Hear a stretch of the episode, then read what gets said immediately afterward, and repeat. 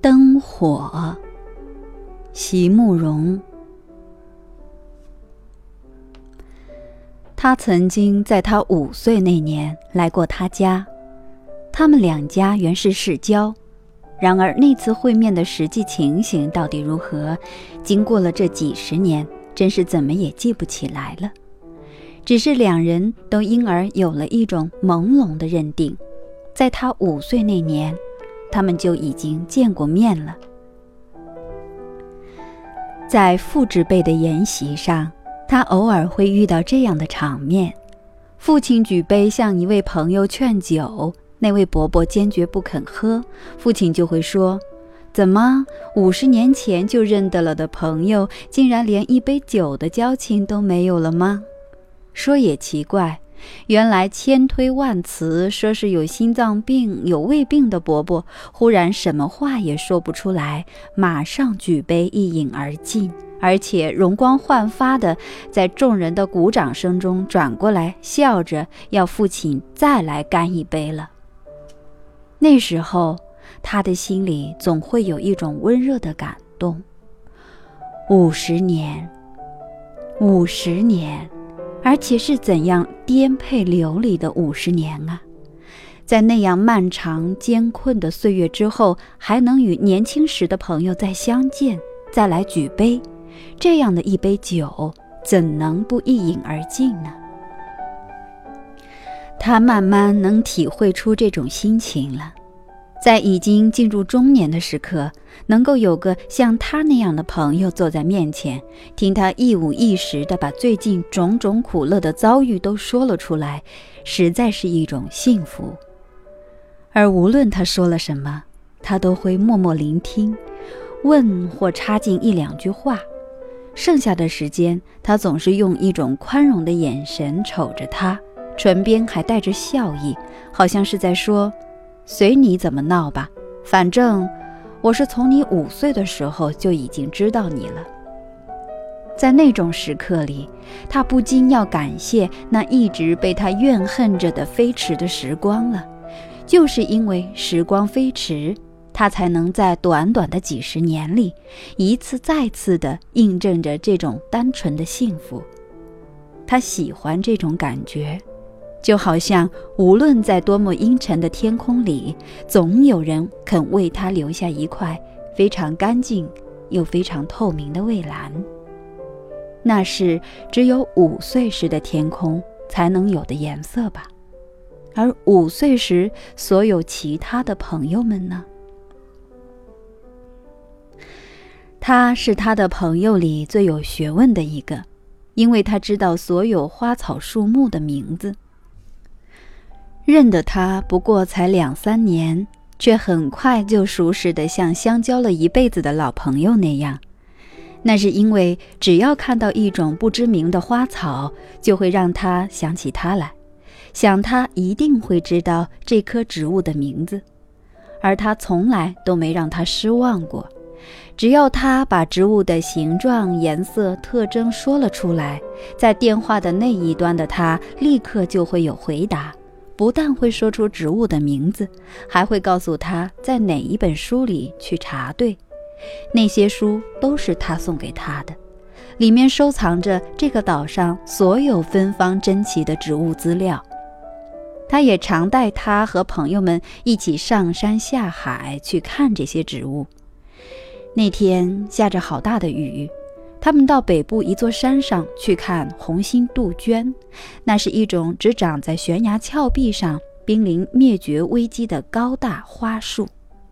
雨下得好大，阴暗的山林中又湿又滑，向上攀爬不知道要向哪里着力，跌进泥泞中时又不知道该怎样才能爬起来。不过一会儿功夫，他的身上就因为出汗和雨水而变得又湿又滑了。他却一直谈笑自若地在前面带路，还随时回过头来指点他观察那些长在岩石下和树根旁的小小植物，时时还弯身去拨弄一下，看看它们开花了没有。他心里好羡慕，羡慕这个朋友能够拥有一种极为美丽与丰盛的世界。终于走出丛林，来到这座山的边缘，雨停了，阳光把对面山上所有的草木照耀得闪闪发光，在两面峭壁之间，喜欢生长在岩石缝隙上的红心杜鹃正是怒放的时候。高大而又盘曲的树木在顶梢上开满了粉白粉白的花朵，他不禁雀跃欢呼了起来。而他在旁边轻声地说：“可是你要知道，我们也就只剩下这么几棵了。”他回头看他，忽然间开始明白他从来很少说出的那一面了。眼看着一种又一种珍贵的植物在我们这一代里消失灭绝，在他心里承担着的是怎样的悲愁和寂寞呢？对这个美丽与丰盛的世界知道的太多了以后，也必然会爱的太多和担忧的太多的吧。那么，他那渊博的学问，在这种时刻里似乎不再令他羡慕，却反倒……要让他觉得无限同情起来了。每次与他交谈之后，他的心里都会觉得比较平安，也比较能够重新珍惜自己。原来，在这个纷纭杂乱的世间，能够保有一些不变的感觉和心情，其实是不可能的。岁月在变，周遭在变，自己本身也是逐渐而缓慢的在改变。所谓永远，所谓永恒，似乎是非常脆弱的假象了。但是，它是那种能够让你重新认识自己，重新对一切有了信心的朋友。那夜，在山路上与他道别之后，他和朋友们缓步走回去的时候，心里就是这样在感激着他的。那一夜并没有月亮。周遭却有着一层淡淡的月光，整座山林安静沉寂。有人在白天烧过杂草，入夜之后，那种灼热的焦味还留在空气里。风吹过来，似清凉，却又带着一丝温热。朋友们开始轻声地唱起歌来。他想，生命里一些无法触及的东西，应该就藏在这样美丽的夜晚里了吧。这么多年来，对于自己的创作生活，他一直怀着一种矛盾的心情，好像是在业务里摸索。作品没有完成之前，不知道自己的要求是什么；但是，一旦完成了，他马上能够确定这是有多少是他所喜欢的，有多少是他所不喜欢的。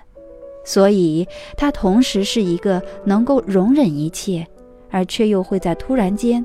变得爱憎分明的人，日子就这样不断反复的过去，他却可以用短短的几个句子，让他能回过头来审视自己，知道这世间其他的人也和他一样，也是要在长路上跋涉，也是要在业务里摸索，也是要在变动与不安里逐渐寻找自我的面貌。路很长，雾很浓，但是如果肯保有一颗谦卑与洁净的心，一定会在前路上找到一个更为开阔的世界，在那里，生命另有一种无法言传的尊严与价值。他愿意相信他，也愿意相信这个世界。和他们在一起，总有一种隐隐的豪情。好像总想向生命争夺出一些什么来。那天他说，在这一生里，好想去交一场朋友，好想去走一趟丝路，交一场那种能为你生、为你死的朋友，走一趟那条能令你欢呼、令你落泪的丝路。走一趟丝路，去塔克拉玛干大沙漠，去克里亚河。去楼兰，去罗布泊，就这样一路携手走下去。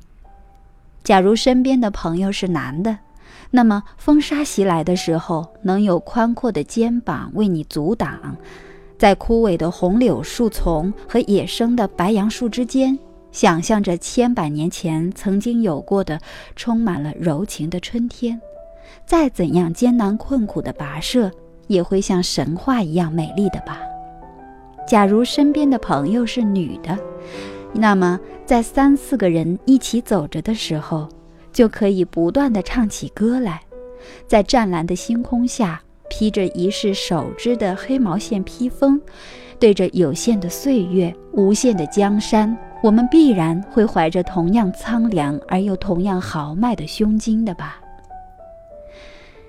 听了他的话，他们开始笑了起来，笑声里藏着一些轻微的叹息。